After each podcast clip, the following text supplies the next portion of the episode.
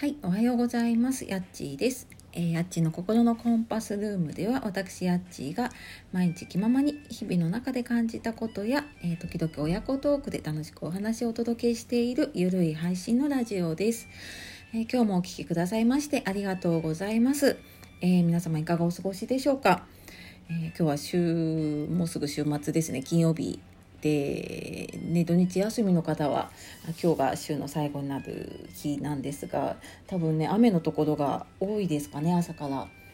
ね、私の住んでる千葉もやっぱり雨でで、まあ、なんとなくねちょっと薄暗かったりとかねじとじとしがちなんですけれども、まあ、ちょっとね気持ちだけはあの前向きにねいければと思います。ただねあの私車通勤なのでやっぱり雨の日、まあ、電車もそうですけどねなんか混んだりとかするのでね、まあ、その辺のちょっと時間だけ気をつけなきゃなと思いながら、はい、今ちょっと慌てて喋、えー、っておりますが、はいえー、でね今日はですねえー、そう最近なんかであんまり本読んでないなっていうのを思っていて、まあ、やっぱりちょっと仕事とかね通勤とかが入ってきてながらで聞く時もあるんですけれども、まあ、あまりなんかなかなか朝の時間とかにもね本が読めてなかったりするんですけれども、まあ、そんな中でね私がちょっと読んでいる本といえばあのえ、ー、とね「夫のトリセツ」っていう本を、えー、今ちょっと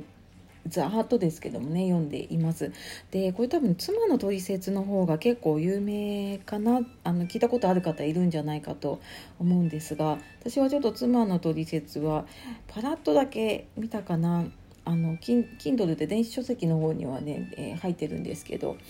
なんかそれより先に多分自分にはこっちが必要かなと思って、えー、音の取説を読んでいます。であの読みながらねこれもちろんあの夫とかねパートナーとかとの向き合い方もそうなんだけれども、えー、異性のね上司ま、えー、私からすると男性の上司とやっぱり考え方が違うなって感じることがあったりとかあとはまあ子供にしてもねあのうちはまあ息子しかいないですけども、まあ、息子に対するこう、えー、接し方だったりとかなんか理解の仕方っていうのにもすごく役立ったので、えー、ちょっと今日はそんな話をしながらはい。えー、いきたいと思いますので、えー、最後までお楽しみください。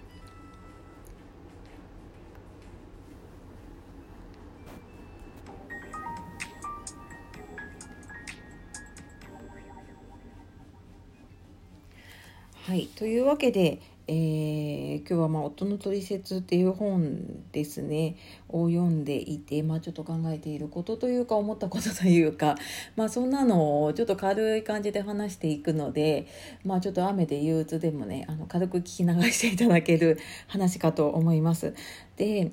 うんと皆さんねどうですかね夫婦の中で、まあ、これ聞いてる方男性もいるし女性もいるので、まあ、あのそれぞれきっとね思うところとか言いたいこととかが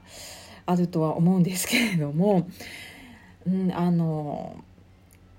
やっぱりね永遠に噛み合わないですよね。うん、これなんだろうな、まあ、私も40年ちょっとかな生きてきていて。うん。なんだろう。で、まあ、結婚して、まあ、10年ぐらいかな。10, 10年ちょっとかな経っていて、まあ、あの本当に結婚生活長い方は尊敬するなって思うぐらいに、うん、あの一緒にね、えー、他人だった人と、えー、こうパートナーとして暮らしていくって本当なんかなかなかね大変だし根気のいることだなっていうのを思っています。でまあなんかそんな時にね、えー、そうだなまあ、いろいろ、まあ、もちろんねお互いに話をしたりしながら解決していく場合もあるんですけれども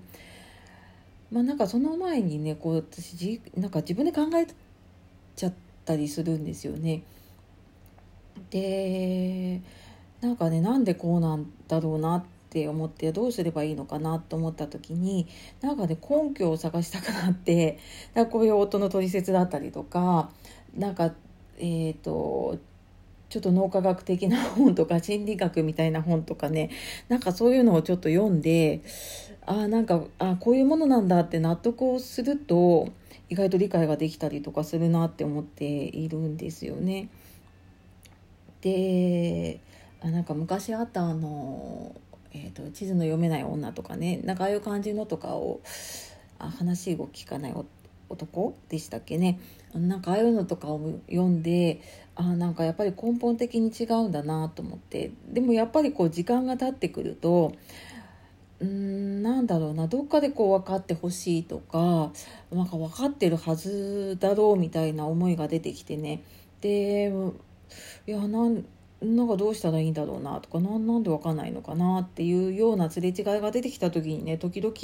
なこういう感じのね、えー、本を読んだりとか何か考えたり話をしたりとかしてます。で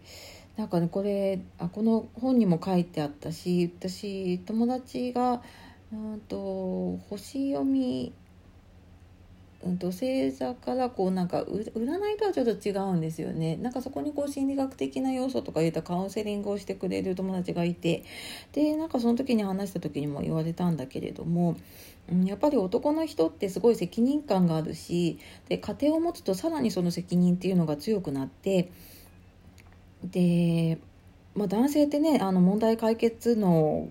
がやっぱり出てくるし、まあ、それはやっぱり大事なもの家族とかパートナーに対してすごく強く出てくるから、まあ、もちろん家族にも厳しくなるんですよね。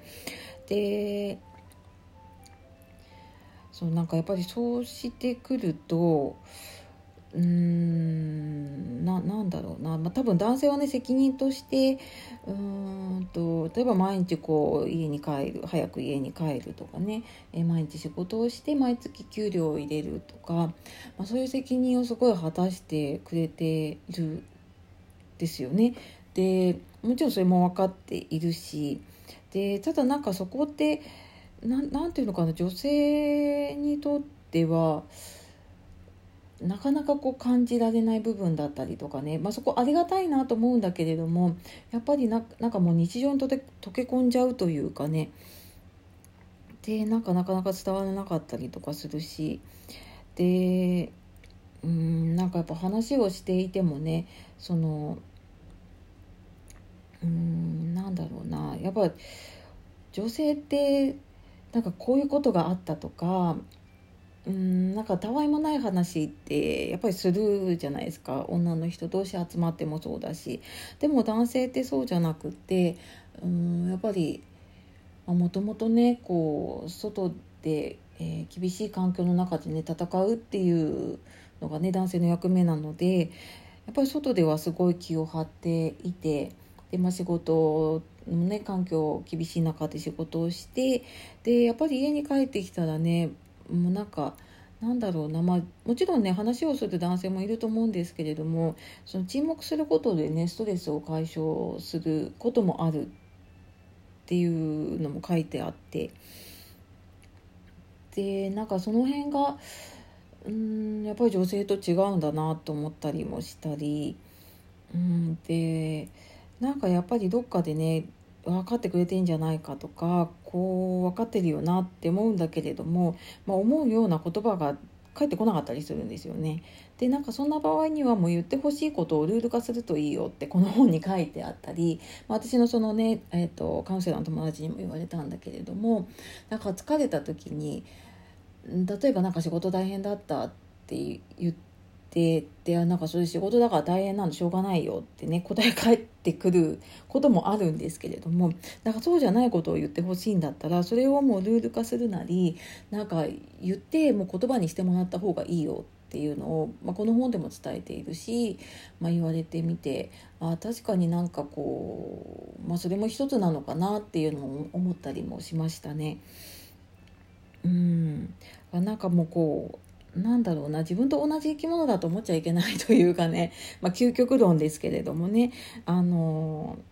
あなんかこういうのを持っていてこういう性質を持っていて、まあ、こういうふうに生きてるんだからって思いながらやっぱり、うん、接していかないと永遠にねあの理解できないんだろうななんて思いながらちょっと本を読んでいました。であこれ今日別になんかこう解決策があるわけでもなく オチがあるわけでもないあのこの話なんですけれどもそうあのねやっぱりうん時間が経ってくると変わってくるしで